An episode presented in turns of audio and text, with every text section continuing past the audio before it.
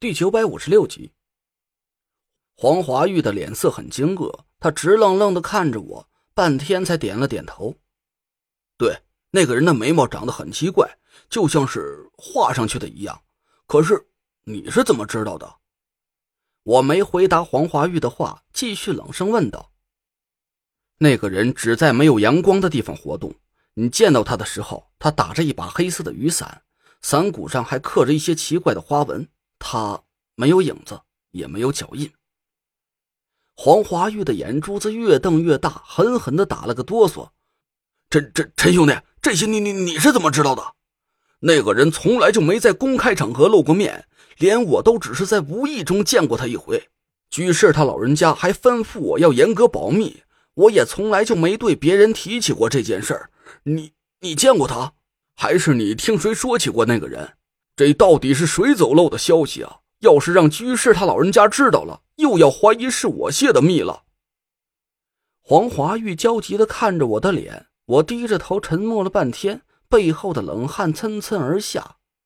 不知道大家记不记得，我之前跟郭永哲聊天的时候提到过一句话：“照人不照影，画鬼不画。”后边的半截话，我当时没说全。我在某个人嘴里听到的原话是：“画鬼不画眉，人的影子，鬼的眉毛，这就是人和鬼两种形态的魂魄外溢所致。人死之后，天魂升天，地魂入地，人魂暂时在阳间飘荡，等待阴差带他去阴司转世轮回。为什么鬼没有影子？那是因为他魂魄不全，没有具象的身形。”所以才不会在光线下映照出魂魄外溢的形状。鬼残留的魂是聚在眉心之处的，由于魂魄缺失，所以鬼的真正样貌就像是某位著名演员一样，一根眉毛也不长，而不是大家臆想出来的眉毛耷拉到腮边的形象。而一旦给鬼画上了眉毛，这个鬼的形态就会得到天地二魂的支持。暂时活了过来。黄华玉根本就不知道这种法术的原理，他随口起的异魂术这个名字并不贴切。这不是一种简单的魂魄转移之术，更不是像易容术那种单纯的改变人的外表形象的障眼法。这种法术的原理是用一个人的魂魄气息作为颜料，涂抹在一具残留着魂魄的尸体上，给他画出眉毛。尸体内残留的魂魄得到了天地二魂的支持，就会在一定的时间里具有活人的一切特征，而这些特征就是来自于提供了魂魄气息作为颜料给尸体画下眉毛的那个人，包括行动力、声音特征、法力道行，甚至是无限接近于正常人的思维。简单点说吧。就是复制出了一个几乎一模一样的大活人，尸体受控的时间长短根据施法者的道行而定，可能只有短短的几分钟，最长的可以维持到一周左右。这种法术的名字是叫做鬼画眉，而这种法术的师门出处是江南纸扎一派。教给我这种法术的人，自然就是苏梅了。当时他和我说过，这种法术并不是以木头竹篾作为施法材料，而是残留着魂魄的尸体。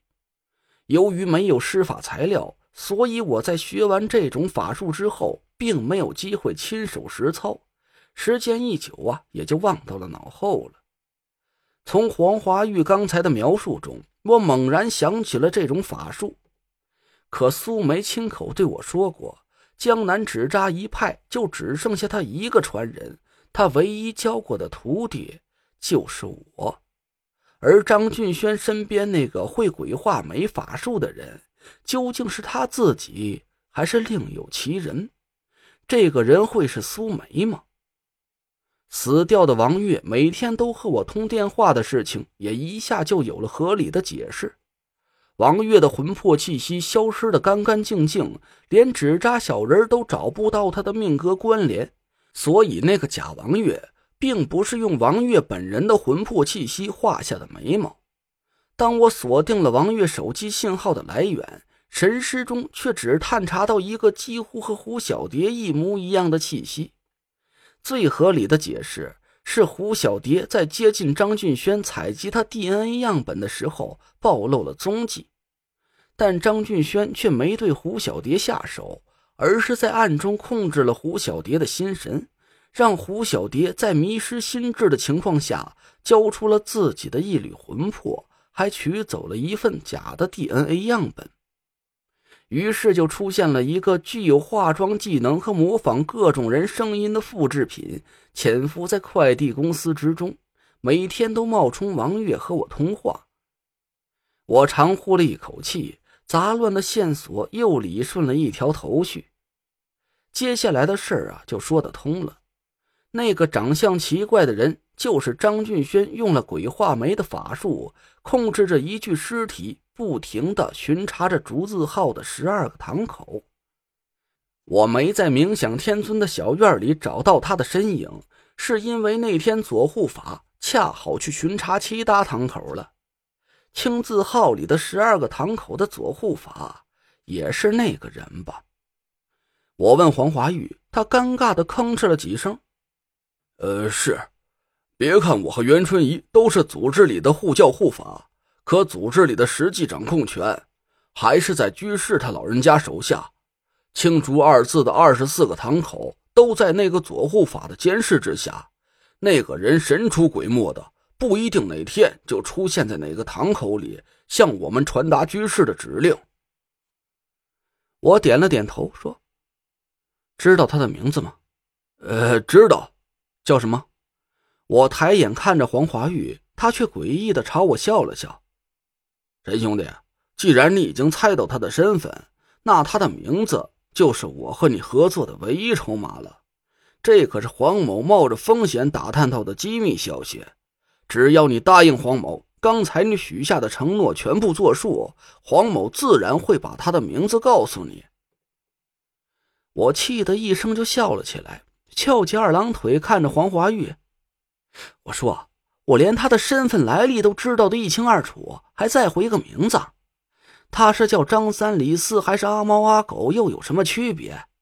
你想要拿这个当底牌来和我交易，是不是太没有诚意了？”黄华玉尴尬的挠了挠头，可能他也觉得一个名字对我来说毫无意义，只能干笑了几声，看着我：“真兄弟，还有什么不方便自己做的事儿，尽管吩咐。”只要黄某能力所及，就一定照办。我笑了笑，好，那我也不为难你，我就只要你的一句实话。陈兄弟，请讲。黄华玉赶紧把身子朝我倾了过来，我紧盯着他的眼睛。你买通了何宁宁的助手，让他打开实验室的大门，又雇佣了一批劫匪破坏假的 DNA 样本，到底是为了什么？只要你原原本本的把这件事和我说清楚，那我们的合作就正式开始。黄华玉瞪着眼睛看了我半天，满脸茫然的摇了摇头。